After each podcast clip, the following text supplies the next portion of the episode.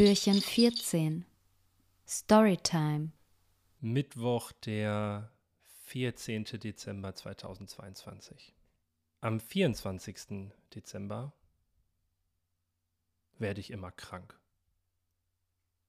Schnupfen, Fieber, alles tut weh. Und dieses Phänomen begleitet mich nun schon seit einigen Jahren. Ich kann praktisch einen Wecker stellen und weiß, okay, gleich geht's wieder los. Ich habe das Gefühl, ich werde krank. In den letzten Jahren habe ich Heiligabend, den 24. Dezember, im Rahmen meiner Familie gefeiert. Das bedeutet also, dass ich in der Regel zu Besuch bei meinen Eltern bin. Und es ist nicht selten gewesen, dass ich diesen Besuch dann mit einer Übernachtung verbunden habe. Das heißt also, ich bin am 24. zu meinen Eltern gereist. Ja, gereist klingt so weit. Es sind nur 15 Minuten mit dem Auto, aber ähm, ja, ähm, das nur am Rande. Ähm, bin also zu meinen Eltern gefahren und habe den Nachmittag und Abend dort mit meinen Eltern und meinem Bruder verbracht und habe dann dort auch übernachtet. Zumindest hatte ich das einige Male vor. Es war aber recht häufig so, dass ich diesen, ja, Übernachtung, diese Übernachtungsidee über Bord werfen musste, weil ich im Laufe des Tages ähm, immer schlechter zurecht war.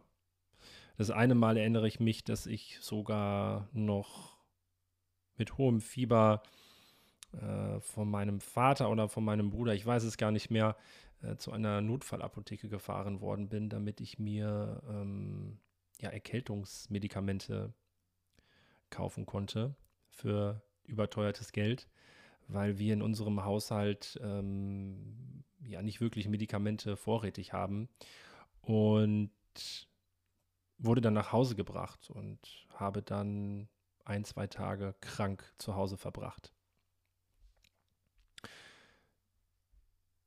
Warum erzähle ich das? Äh, die Frage kommt dir vielleicht äh, jetzt schon das ein oder andere Mal. Ich erzähle das, weil ich in diesem Phänomen irgendwann ein Muster erkannt habe. Ich habe erkannt, dass ich in meinem Erwachsenenleben versäumt habe, das Jahresende bewusst und achtsam entgegenzublicken. Ich habe versäumt, einen Gang runterzuschalten. Ich habe versäumt, das, was ich geleistet habe, als genug zu betrachten. Und da unser Körper ein eine mächtige Funktion hat, ganz besonders was Botschaften angeht und Bewertungen von ungesunden und gefährlichen Situationen, habe ich mir lediglich zum Ende des Monats erst ermöglicht, abzuspannen. In den letzten Jahren war es so, dass ich teilweise bis zum 22. oder bis zum 23.12. noch gearbeitet habe und erst an diesem Zeitpunkt für mich möglich oder ich es mir selbst möglich gemacht habe, erst da für mich einen Haken hinterzusetzen.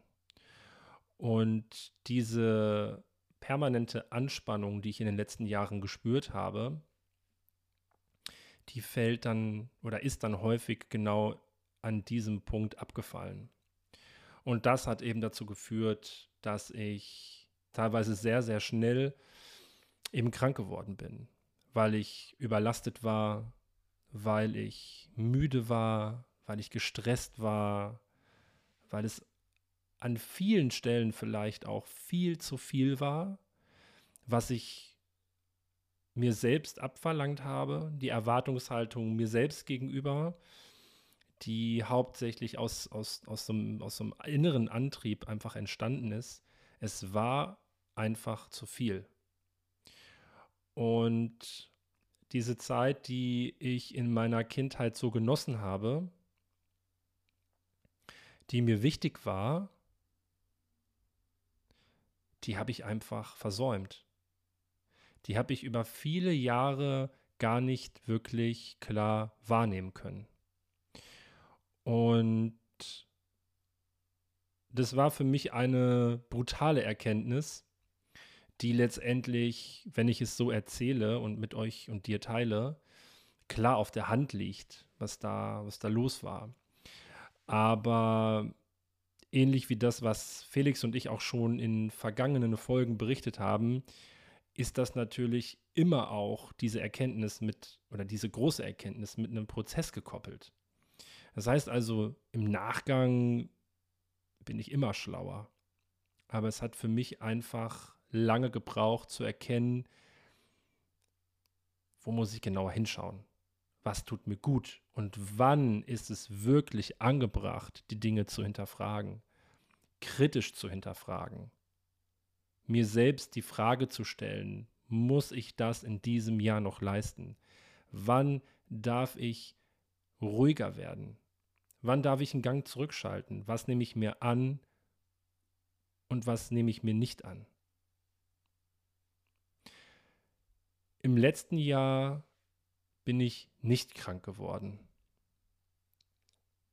Im letzten Jahr konnte ich die Vorweihnachtszeit, den Dezember und das Weihnachtsfest anders wahrnehmen, bewusster gestalten